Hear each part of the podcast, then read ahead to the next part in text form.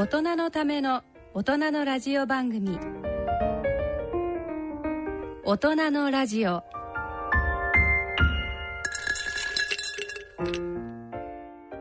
ご機嫌いかがですか？坪田和夫です。こんにちは。西澤邦弘です。こんにちは。久保田恵里です。この時間はご機嫌をテーマにお送りしています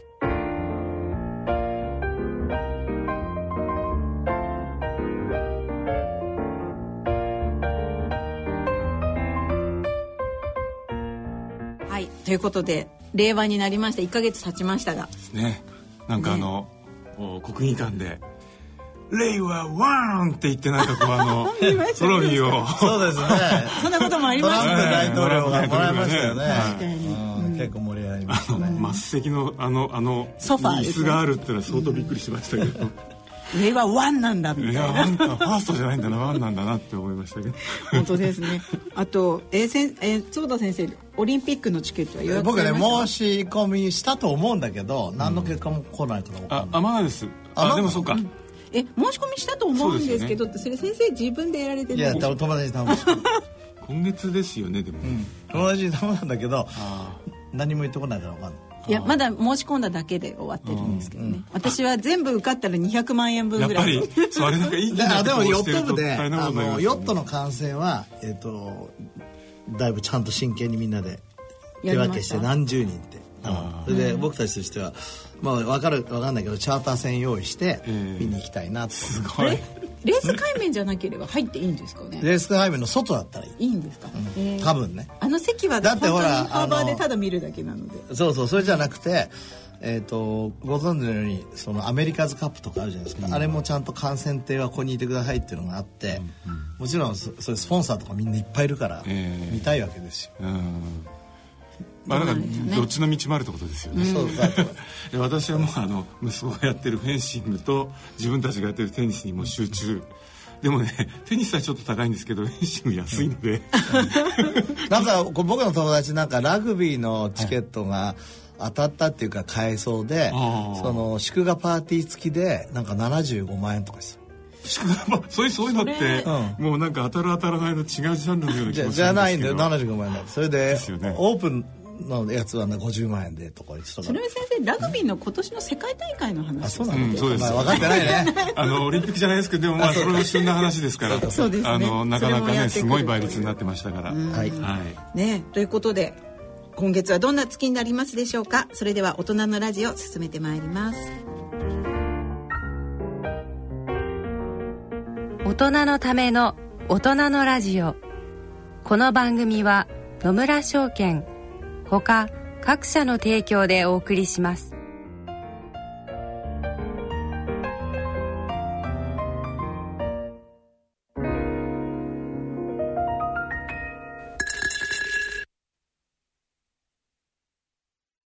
野村。第二の人生に必要なのはお金だけじゃないから。ゆったりとした旅を楽しみたい。健康はもちろん若々しさもまだまだ保ちたい。住まいをもっと快適にしたり相続のこととかもしもの時のことも考えておきたい。セカンドライフのために知りたいことってたくさんありますよね。あなたのハッピーなセカンドライフのために。野村証券の本支店ではさまざまなスペシャリストを講師にお招きして野村のハッピーライフセミナーを開催しています。詳細はウェブで「野村のハッピーライフ」と検索してください。なお当セミナーではセミナーでご紹介する商品などの勧誘を行う場合があります。それの村に来てみよ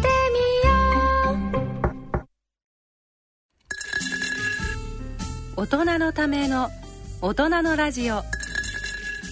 えっ、と今日から始まるイノベーションのコーナーです。はい。はい、ついに始まります。嬉しいです、はい、で今日本日はですねゲストをお招きしております。僕の先生です。はい、はい。えーゲストはですね慶應義塾大学大学院経営管理研究科の、えー教授岡田正弘先生ですはい岡田先生今日はありがとうございます。はいどうもお招きいただきまして。そうあの皆さんね研究か管理研究家って言われても分かんないと思う。これいわゆる慶応ビジネススクールです、はい。そうですね。ビジネススクールの教授。あの、このねあのラジオをずっと聞いてられる方はあの二人から「エンバエンバ」最初私は「それって昔や今もあるのかな？あの 慶応の店じゃないですよね」とかトンマなことを言ってですね失笑を買ったんですがあの一番最初にこの番組を始めた時におそらくまだ久保田さんも、えー、EMBA に入られる前。そうですね。全然入らないであの途中からなんかいろんな話を伺ってすごいなと思って。在学中でしたね。そうです。ね、はい。でそうこうするうちに坪田先生が「私も入るから」えー、一体一体どういうところなんだろうって。そうそう。こ今回ねちょっとリスナーの方にビジネススクールとはどういうとこかっていうのもねそうですね。あの岡田先生いらっ特にねあしゃったんで。の慶応のビジネススクールはやはりもう歴史も古いじゃないですか。そうですね。まあそのあたりも含めてね、でこの、はい。そう今西澤さんがお話になったエンバというコースなんですけれども、エグゼクティブ MBA を略してエンバって呼んでこれあの結構和製なイングリッシュじゃないかと思ってたんですが結構世界的にもエンバってちゃんと略して使われていてエグゼクティブ MBA のコースです。であの慶応の私たちが入ったコースは、えー、と最低でもその就業が15年以上っていう規則があってでまあ試験を受けて入るみたいな形だったんですけれども。試験は難しいんですか？難しいです。で岡田先生のプロフィールを簡単にご紹介させていただきます。えっ、と岡田先生はですね早稲田大学政治経済学部を卒業されまして、その後あの本田技研工業ホンダを得られましてその後、えー、93年に、えー、と我が慶應義塾大学の、えー、慶応我が。我がですわた私はあの、我が我が早稲田のあの、ご卒業そう生で行きたかったんですけど、はい、あの経営学修士を取られました。でその後あの、えー、アーサー・ディ・リトルを経られあの経て慶応慶応の教授になられたというご経歴でございます。なのですごくあの先生やっぱりホンダのご経験もあるのですごく実務のところとか、そういう会社っていうところではあの実地に富んだ意見をいつも示唆をいただいていたっていう感じなんですけれども。またねあの坪田先生のようにやはりアメリカの大学でも勉強されているということで、まあ、そういったその学習、まあ、今日はねその EMBA の話なんですけどもその学習環境のまあ差みたいなものもちょっと伺えると嬉しいなと思います。はいわかりました。でエンバコースなんですけれどもまず岡田はい先生にエンバコースを岡田先生の口で語ってもらいましょうよはい。はい、えーっとまあエグゼクティブ MBA ということですのであの実はもともと慶応ビジネススクールは1962年設立ですからもうかれこれ578年あ経つような、あのまあ、古いビジネススクール日本で初めてですけれども、あの当初は1年生でやっておりましてでその後2年生のいわゆる皆さんご存知のあの MBA というのがスタートしてもう今412年経ってきていて、で5年前から始めたのがここで今話題になっていますエグゼクティブ MBA ということで、あのフルタイムの通常の MBA との違いっていうのは先ほどあのエリさんおっしゃってたあの15年以上、まあ、ただこれはまあ便宜的なもので要は実質的に申し上げるといわゆる組織だとか何らかの社会的ポジションで社会に影響を与えるようなこう仕事をすでにされている方々に限定して MBA の教育の機会というのを提供しようということで、まあ、言う人に言わせますと例えば、えー、と1期生の人があの卒業後に言ってましたけれどもいわばこの慶応の、M、EMBA というのはこうリーダーの中のリーダーを育てていく、まあいい虎の穴のような 場所だったっていうふうなあの感想を言ってる人もいましたけれども。MBA を慶応ビジネススクールの MBA を出たからといってはいじゃあ次 MBA 行きたいですって言ってもいやいや君にはその資格がないからっていう場合もあり得るっていう。まあ MBA をダブルで取るということはもうほとんどケースとしてはないんですけれどもあのやっぱりあのフルタイムでなくエグゼクティブ MBA を希望してくる方で、やっぱ職歴15年に達していない、もしくはそういったいわゆるそのまあ横文字で言うとこのマネジリアルポジションという、そういったその経営管理に携わる職歴のない方っていうのはこの EMBA には逆に言うと入学できないっていう、それによってある種非常にこうナレッジだとか洞察力の高い人たちの集まりすごく業種性の高い集団、あの参加する方から見るとこれ授業料が2年間で700何十万なんですね。それもだかでらだからここまずクリアしないと入れないし、ええ毎週土曜日行かなきゃいけない、そうするとそのタイムマネジメントマネーとタイムのマネジメントできないといけないっていうところで、やっぱすごい意識レベル高いと感じましたよ、まあだからそれだけ自分の仕事をきちんとこうマネジメントしてそこを開けるだけのまたマネジメント力がないとそうできない。ダメだってことですよね。そうそう。でちょうど僕はあのリンダ・グリッドの「ライフシフト」を読,、読んだ頃だったんで、えライフシフトのなんか障害教育にいいなって本当に思いながら行きました。はそういう意味ではあのパートタイムの利点としてはフルタイムのとの違いでこう毎土曜日だとか週末で学んだことが、まあ、翌週の、ん。その人のその組織における、まあ、リーダーシップだとか、マネジメントとか直接もそういう経営活動に直接実際にフィードバックされて試してみるっていうことがすごくショートサイクルでわーっと行われていくので。ということは常にやはりそのケーススタディをがベースになって動い動いてそのケーススタディもあります。特に1年時はもうお二人とも経験されたと思いますけど case discussion。ただ case discussion も、まあ例えばヤマハ発動機っていうケースを私書いてるんですけども、アフリカの船外機ビジネスっていう、でこれをフルタイムで議論することとエグゼクティブ MBA の集団の中で議論することで、まあ、討論の中身はもうやっぱ相当大きく違ってきますね。やっぱりあのエグゼクティブの方々っていうのはその時経営者が何考えてたとか、ここで彼らはこう困ってたんじゃないかみたいなことだとか、んあとはけ結構なんですかね技技術的にもこうその船外機の中の技術に詳しい人がいれば、相当深く技術的な思想だとか、どういう考え方で技術を進化させようとしているかとかっていう、そういう話が、まあ、どんどん出てきますけれども、フルタイムは当然若い人たちなので、どちらかといえばケースの内容に基づいて議論をしていくと。ある程度段階的に進んでいく。そうですね、まあ、手元にあるケースの情報をベースに議論することが、よ要はなんていうんですか？エンバの場合はどんどん話があっちゃこっちゃったので。うん。つまりすごい経験値を持った人の発言がいきいなりやでもねそれはあの岡田先生それを仕掛けてて一番最初の授業の時にここはあのみんなの学びの場だと。でみんなから学ぶのが重要だってそういうスタンスを植え付けたんですよ。であと先生方は結構そこを分かっていらしてこう、 facilitate をうまくさせてくださそうそれうまいなおっしゃる通り。そう self learning。です自己学習をどう触発するかっていうのがもうだからお互いに学んだるらすごい多いですよね。ああで逆にじゃあそういうこうそこで何かこうある自分の視点を差し込めない方が EMBA に入っちゃうと辛い ちょっと受け身になってしまう。なるほどね。あと例えばその2回連続で来なかったら退学とかそういうのはないんですか？いやそれはもうあの純粋にあの学則上要は3分の1を超えて欠席してしまうとええ。これはいわゆる世の中の負荷っていうんですか、はい。あの単位が取れないということ、まあ、これはいずれのフルタイムでもパートタイムでも同じことなので。そういう意味では先ほど言ったそのタイムマネジメントが大変大事になりますし皆さんそれやりくりされて楽しんでらっしゃいましたね。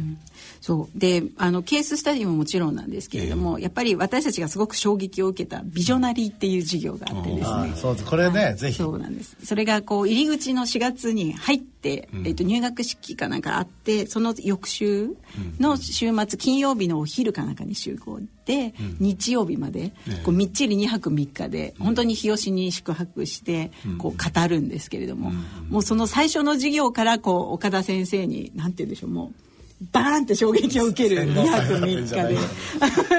あのその焦点はどこなんですか？ねそこをぜひぜひ。もともとはこの研究会委員長の河野教授という、はい。まあ、この MBA エンバエグゼクティブ MBA を設立した方で、で私がそこでこう一緒にあの構想を練ってたわけですけれども、やっぱり一番のイシューというかフォーカスは長期超長期の視点で物事を考えましょうって一言で言えばそこになります。なるでつい先週もあのコンサルティング会社とあの寄付講座っていうのをあの慶応のビジネススクールでやってますけどもそちらのコンサルタントが言ってましたけども、まあ、そのパートナー曰く、まあ、昨今のこう企業の経営においていわゆる中継ベースのえあの経営がだんだんとうまくいかなくなってきてるということで,、で彼らが注目しているのがやっぱりその長期的なものを考えていく長期的にものを考えていくということとより超短期でこういわゆるアジリティっていうふうに言いますけれどもものすごくショートサイクルで変化の激しい環境にわーっとサイクルを回して適合していくっていうその両方を同時にやっていくっていうことがどうも中継ベースの経営が機能不全になっていく時の有効な回じゃないかというような話が出ていて。今の毎期毎期あの5か年計画を作り直すっていうようなことをしないであの例えばその経済の波なんかですとこう50年っていわれるあのコントラシルの波波が、まあ、なんとなくでかい波でまた小さい波それのこう組み合わせみたいなロジックってありますけど、やっぱもうそういったものをこう全部組み合わせてまあ、ある種それを企業経営に持ち込みましょうなるほど。超長期的なディレクション、方向性をきちっと定めた上で、ええこう小さなサイクルで常にこう軌道修正しながら、でもその方向は誤らずに進んでいくっていう、方向やあ誤るっていうかあのビジョナリーっていうぐらいでビジョンなんですよね。でやっぱ岡田先生の授業で僕一番驚いたのは2052年っていう設定だったんだけど、その時。どういう世界になっちゃうの？まず、ほっといたらなっちゃうの。それでいいの？どういう社会にしたいの？してる、したいんだったら、今何ができるの？っていう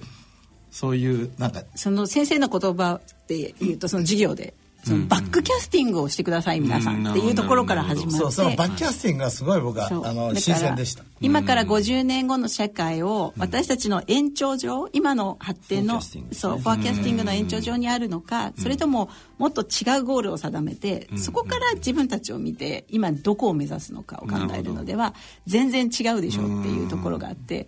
でもうそこは本当にみんな50年後じゃあどうしたいんだろうっていうところを2泊3日本当に話してでその後2年間それずっとやるのよ その仲間として。そうじゃあ小さい波を動かしながらまた修正していくわけでですね。45人の仲間でそのプロダクトといって本を出すんですよ。ええ。こういう世界にするぞみたいな。ああもうそのビジョンレポートになったわけですね。そうそれは素晴らしかったいやなんかあの私たちの会社のその私の日経 BB 総研とかの未来レポ予測レポートって出してるんです、やっぱり2050年があの一番最後のところで作っあのいろんな分野で作るんですけど、なんかねこうみんながあの寄せ集まってあまりディスカッションしないまま作ってるから こんなこと違いないこれでいいのかなってちょっと見てて、うん、なんかあのもっとおそらく今おっしゃったようなディスカッションをねどんどんしてこのレポートもどんどん進化させなきゃいけないなって思いました。でそこですごく大事なのは今坪田先生がおっしゃったことでその純粋なこう客観的科学的未来の予測っていうものと、えで必ずしもそれって我々にとってご機嫌でない未来が展開する予測も十分ありえるわけで。で私たちあの慶応のビジネススクールでは2052っていう、あのヨルゲン・ランダースっていうあの成長の限界にも関わった人がもう一度書いた本を、あのいわばベースに考えるんですけども、そういった客観的な未来予測が、もしも我々にとってご機嫌でないんだとしたら、じゃあご機嫌な未来をどう設計するかエンビジョンビジョンするかっていう、まあ、そそこがすごく重要で,、でそれをバックキャストするんですね、まあ、バックキャスティング自体はあの特に別に慶応の専売特許でも何でもなくって、はい。あのより公共政策などで、あのダムの建設など、あの非常に超長期でこう需要予測などをしなくちゃいけないような局面でもうすでに世の中にあったものですけれどもそれを積極的に企業経営に役立てようということでプログラムができています。ずっと考えさせるんですよね僕たちをと例えばそのお二人なんかが入っているとそのやはりこう医療の分野とかそういうところが一つのテーマになって動いてくるわけです。それともそのもうあのあのうん。各分野のやっぱりいろんな方たちいるので、ええね私たちはもちろん医療分野っていうところで、うん。あと例えば、えー、と財務とかそういう金融系の人たちは金融で考えるし、製造業の人は製造ええ。というみたいに班をみんなで作って、でそれぞれでやって岡田先生これで3年がまあ卒業しましたけどバックキャストもやっぱりだいぶ違いますか？各学年の。各学年でこれは当然持ち味がありまして、面白い。興味ある まあ、ただ一番の持ち味の違いが出るのはあのどういう、まあ、これはちょっと本質的ではないんですけれどどういうフォーマットで世の中に自分たちの意見をこう、オープンにしていくか発表していくかっていうところで、また坪田先生の、えー卒業された時にはあの文章でそうですね。基本書籍化していくっていう方向で進みもうましてそれも出てるんですか？今もうそろそろ出るともう名前なんか決まってるんですか？名前とかその大体どんな方向性の書書籍になってるもうもう完全にあの内容は確定していて、ただ今あの慶応のいわゆるあの公共のあの学術ドキュメントのディディポジトリーというか、ええ。そういった発表するチャンネルがありますので、はい。まあ、そこにあの登録する。あしている段階です、ちゃんと印刷になりますからそしたらお見せします。あぜひ。でその例えばその前の期の方々って、はい。まあこれはまた違う期ですよね、はどういう発表形態を取られたんですか、いやこの場合も書籍。書籍、うん。書籍の形にはなってるんですけど、ええ。私たちは印刷しなくたっていいだろうあとーで私たちの場合はそのホームあのウェブサイトにきちんと掲載をして、その、まあ、今時こうなんでしょうインフルエンサーみたいなクラスメートもいるので、ええ。そういう人たちにどんどんこうリンクを紹介したりとかそうね。そういう形で拡散した方が今時いいんじゃないかという選択を取って、で今でもそのじゃあどこに綺麗に載せるんだっていうので、ちょっと今ホームページをもっと綺麗にしようとかそういうことも続けているんですけれども。あと今出てるのはやっぱり子供の世代に、あの次の世代にこう訴えかけたいっていうのでとても重要ですよね、あの絵本にしたらいいんじゃないかとあかコンファレンスのような会議体で発表していったらいいんじゃないかとか、まあ、そういったあとは映像化してウェブ上で公開したらどうかとか、なるほどね。まあ、いろいろんなアイディアがあ出てきていますね。ーねい昔あの、いまあ、一昔前ってあの村上龍さんがあの、えー、14歳の春学でしたっけはい。あはい。ああいう形でなんかねその今のやつをまこうまとめていただけると、なんか村上龍さんも乗ってくるんじゃないですか？西澤さんどうですか？プロデュースするの？一緒にいいですね。みたいな出版社開催してに日経でいいですか？って、はい。よろしくお願いします。大体あの毎年何人ぐらいを受け入れられてるんですか？おおむね40人から50人の間ですね。なんかあのまあ久保田さんのお話伺っててもこう卒業演習旅行がアフリカだって聞いて、それはあってこれも相当びっくりしたんですけど、みんな忙しい方々がね。これはあのビジョナリーに並んで、ええ。まあ、一つの柱だと思うんですけど海海外フィールド、これはまあ開発途上国が中心ですが、はい。あの先進国に行く場合もあって例えば坪田先生は僕はスペインにによかったです。よこれ久保田さんはケニアとルワンダに、例えばオリーブオイルのビジネスとかね、はいはいはいはい。それからシャンパンじゃなくてカバっていうのを作ってる、はいはいはいはい。そのビジネスを学べるんですよ。なるほど。ずっとシャンパン飲んでる写真が送られてきてこれはい何だや違うそれカバー カバーカバー作り方その前にあのあカバーを。上上に2段階あったりしますいろいろなんですそういうのをよ含めてそう。それからあの、む向こうのエサードっていうねビジネススクールでの実際の授業にも出れてはい。いや大したもんだいいプログラムだなと思いました、坪田先生だって刺激を受けられてまたあのアメリカの、あれどこでしたっけ？プログラムに1アントレ週プレーナー間シップデベロップメントプログラム。それもなんか1週間で100何十万。そうそう。やっぱだから元でもないとなかなかできなそうではありますけど。そうですね。そうそういう元でも作れる人になりたい。頑張りまとす私も思います。はい。ということで、えー、と岡田先生、えー、と来月も来てくださるということで、はい。引き続きよろしくお願いいたしよろしくお願いしま。ます。はいありがとうございました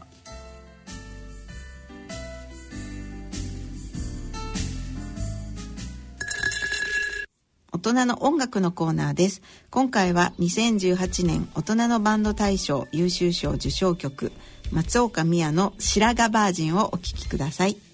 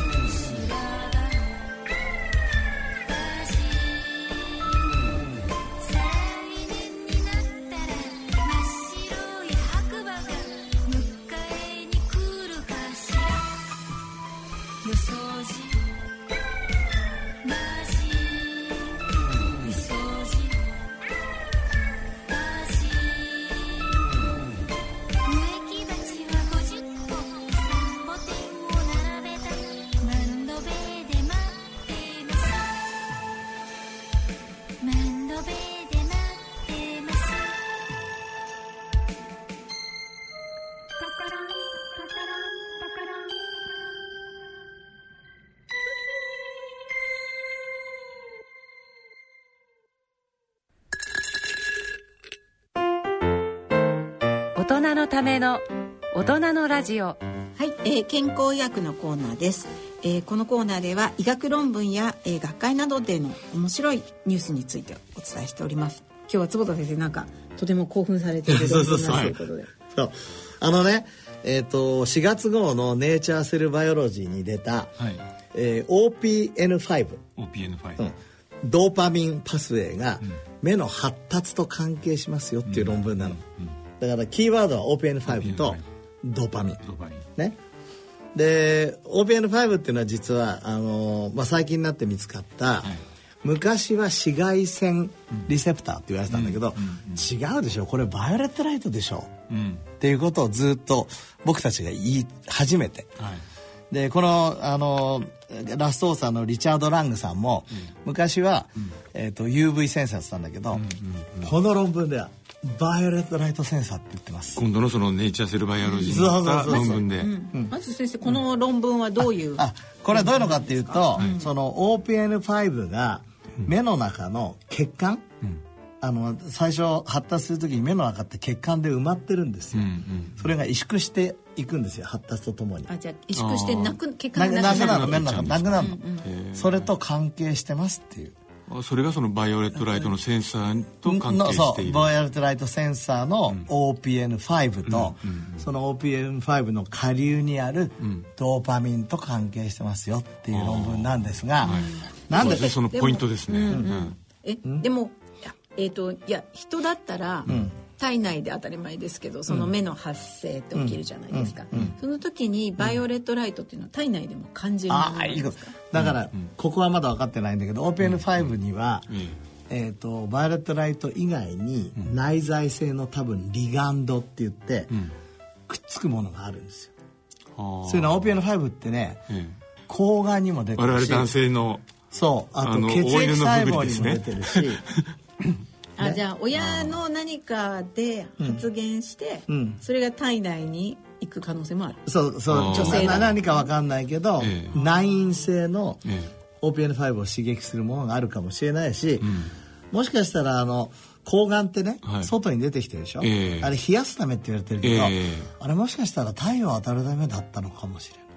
あ確かに人間以外はみんな外に出してますよねって。人間も出してるよ一応。まああんまりだってお洋服着たのって1万年ぐらい前だから、そうです100ね万年間はプラプラさして日光浴させてたんだえじゃあ今は日光浴してないからまずいってことですか？そうですすごくバイオレットライトセンサーがこううん。ついているなるほど。それでそれでとにかくその目の発達と関係すると、はい。で僕は近視の研究してるわけじゃないですか、うんうん。で近視で目の発達が異常になって長くなっちゃうのが近視なわけ、はい。でしょ？はい。で実は、僕たちはバイオレットライトが近視を予防しますって言ってるんですが、うん。はい。もう一つ大きな流れでドクター・ゾーっていう中国の先生なんかが、ドーパミンがうん。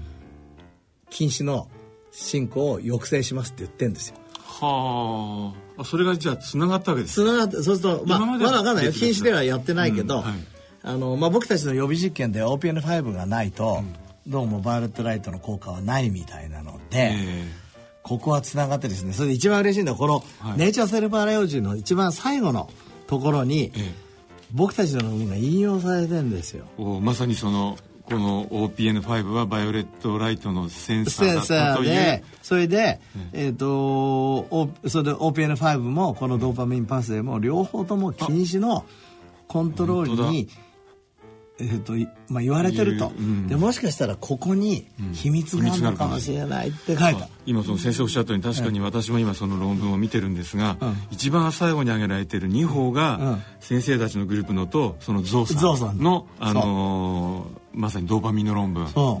で先生、あのちょとてもあのバカなことを伺うんですけど、うん。うん。こうお外で遊んで太陽を浴びてるとこう気なんか気分が良くなりますよね、うん。うん。そういう時ってだからドーパミンも出るわけですよね。出るかもしれないし。そういうことですよね、ん。そうまだ分かってないけど、うん。それから OPN5 って今僕たちは近視の予防に大事だって言ってるけど、ええつい最近あの名古屋大学の吉村先生たちが、はい。い、やサーカディアンリズムにも関係してる。っていうことを言い出して、ん。でもしかしたら OPN5 ってね、あの歴史的に言うと他の見るための OPN12 よりも歴史的に古いんですよ。うん。うん。だからなんか精神の状態とか、なんかもともとこう日を浴びてなんかこう反応する生体反応の何かかもしれない、そうだからその日を浴びるとああ気持ちいいなっていうのがそのモレキュラーメカニズムが分かる日が来るかもしれない。なるほど。でもなんかその最近子どもの近視がまあもちろん増えているっていう中で例えばあのまあ一つにはこう妊娠している時のお母さんのがあんまり日に当たらない、そうすると胎児の目の発達の時からもしかしたらその OPN5 をか介したそのなんて言うんだろう。そういう刺激が少なくて、なんかそういうことも一つの原因にかもしれない。あのつい最近あのシンガポールの商民祭っていう人たちが、えっとエピジェネティクス、その近視とエピジェネティクスが関係あるっていう論文を出したんですよ。ああまあ確かにエピジェネティックっぽいですよね近視って。なんとなくイメーほぼジででも今エピジェネティックっていうその遺伝子持っているものよりも、うん。その後の後天的行動行動がねってこといやそそれじゃなくて、えっと生まれた時のへその緒のはあ。エピ最ジェネティ大最クスが大の。3歳の時の近視と関係するっていうのを出したということは体内にいる時のお母さんとか子供のエピジェネティックだからいわゆる遺伝子発現の形がはい。もしかしたら近視と関係して。る、ああ確かにあの、まあ、私もそのドーハットの問題とかやってますけど再対決の情報ってだからすごい重要ですよね。大これから重要だと思います、えー。これ。今までね近視って、あのーまあ、遺伝もあるけど、ええ。でもこれだけ急激に80%が近視になっちゃったっていうのは環境要因じゃないですか、うんうん。環境要因と言われながら親親が近視だと子供が近視になる確率はやっぱ高いんですよ。うん。うんということはそれはいやライフスタイルでしょうと、うん。親が外であの過ごしやすい人は子供も外で過ごしやすいって言われてたんだけど、はいはい。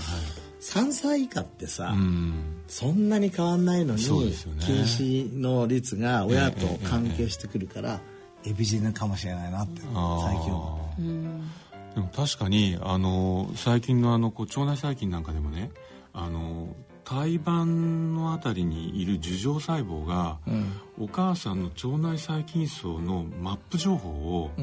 あの子供のあの樹状細胞にで授受していてつまりその子供が生まれてくる時にお母さんの何度かこう書き換えられる腸内細菌層マップをあの情報を持って生まれてくるっていうんですよ。白いね。うん、だからなんか意外とその、えー最初どこでやってもそのマップに結局あった形で作られていく、だからやっぱなんかそのお母さんからあの受け継がれるそのエピジェネティック情報って結構だから重要なん。だなっていう。だからお母さんが、あのーまあ、生きてる環境を、まあ、エピジェネティクスっていうのは反映してるわけじゃん。ええ。はい。と子供たちもん。それを使って、あ今こういう世界に世界だって俺たちそういうことは生まれですよね。ていってうん。対処していくんだっていうこうんとだよね。確かに。を体内に学ぶねですよあの学習しか確かにそうじゃないと危ないですもんね。そうですよね。う。ん、え先生あの、またバカなこと伺いますけど、その OPN5 を返せば、ええ。今先生はそのバイオレットライトで近視を防ぐということをやられてますよね、うんうんもう一つこの番組のごテーマであるご機嫌かええら考えると、え。ドーパミンがあのある程度の量出ると、ええ近視は防げるってそれもあり得るかもしれないそうそう。そうそのドーパミンの場合はドーパミンリセプター12とか、ええ。結構複雑で、ええ。その単純ではないんだけどないけどうん。でも基本的にはドーパミンはええ。近視と関係してることは確かで、そういう論文ありましたよね、それあのゾウ先生たちですね。でそういうことはあり得る。で僕たちはその研究もちょっと始めようかなと。なるほど。あともう一つだけ先ほどちょっと分かんなかったんですけどあのこう最初にこうすごくその血管がガーッと広がってるの広がが、あのだんだんそれがくーってなくなっていくのはどうどうしてなんですか？それはいろんなメカニズムが入ってて、はい。皮膚癌というような因子も関係してるし、ええ。その時に OPN5 が誰も関係するなんて思ってもなかった。あ今回ネイチャーネイチャー系に出たっていうのはそこですよ。でもその血管消えていかないと目として完成しないってことなんですね。そうということで、まあ、最後にちゃんと引用されてて、僕たちは非常に嬉しいなって。いやっとバイオレットライトがあの世界に認められつつあるなっていう。ネイチャーセルバイオロジー最初から何が書いてあるんだろうと思ったけどこういうふうに伺うとやっと分かる、はい。難しいな最新科学、でも楽しい。ということで、えー健康医学のコーナーでした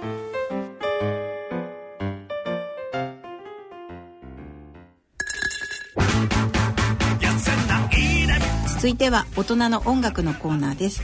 お聴きいただきます曲は2018年大人のバンド大賞グランプリ受賞曲シャシャバンドの「ぽっちゃりなヴィーナス」です。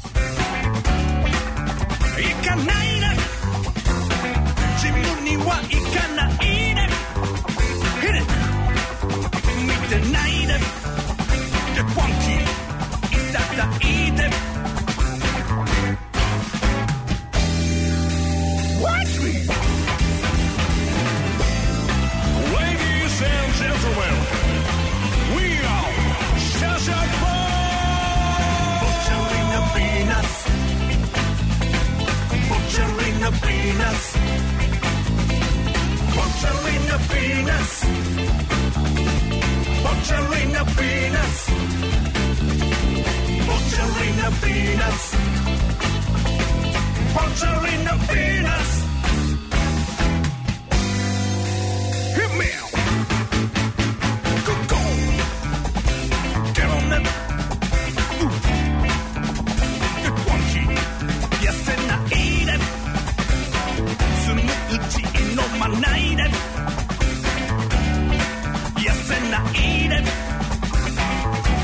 I can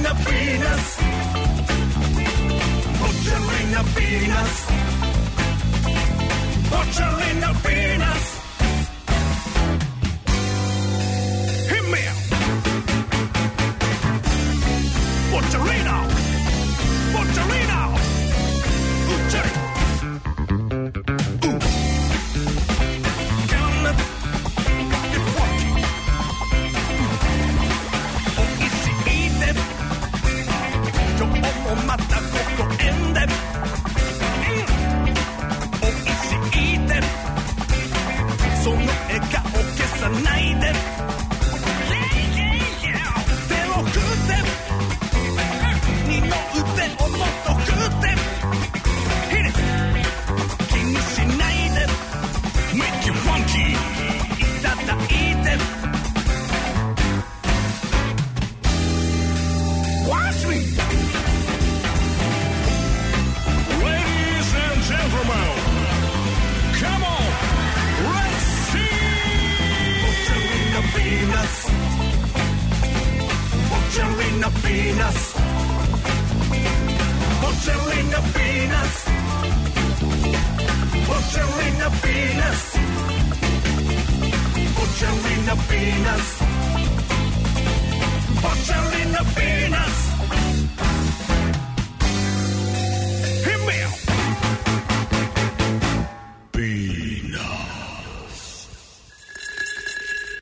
野村、ちょっと気になるお金の話。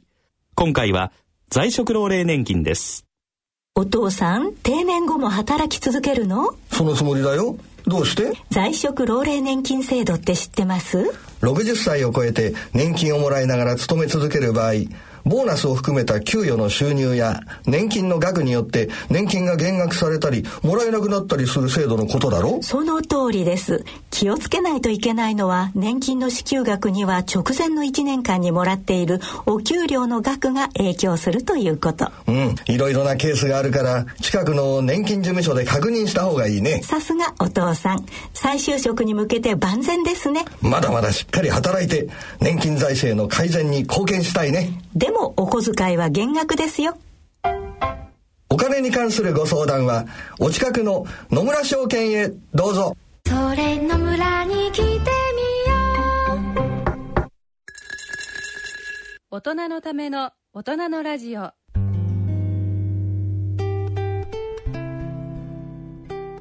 今日の大人のラジオはいかがでしたでしょうか？今日は岡田先生もお越しいただいて、今日から始まっはたイノベーションのコーナーなかなかね盛り上がってきそうですね 今後もね。ですね。いやちょっと私はええちょっと我が先生がスタジオに来てちょっと緊張気味なんでいやでも本当あのちょっと MBA 僕には遠い世界なのかなと思ったけどなんか頑張ってみようかなって気も湧いてきたなって。さんね多分クラスでいろんないい面白い意見を言う人気者になれる。変な変な人。いやいやいや。そんなことはないねまた来月もはい。岡田先生来てくださるそうですね。ちょっと応用編で CSV はい。はい。はい。楽しみクリエイティングシェアーズバリュー、これからちょっとあの梅雨の季節に入ってるけど、はい。あのこういう話を聞いていろんなね前向きにぜひ考えていただいて皆さんも、はい。明るく明るい梅雨の季節。そうですね。をお過ごしください。ね。はい、ということで番組では疑問質問ご意見ご感想をお待ちしております。郵便の方は郵便番号105-8565、えー、ラジオ日経大人のラジオ係までお待ちしております。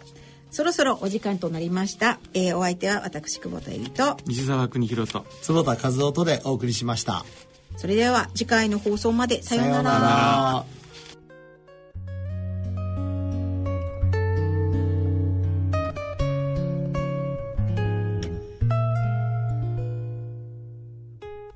大人のための大人のラジオ。この番組は野村証券ほか各社の提供でお送りしました。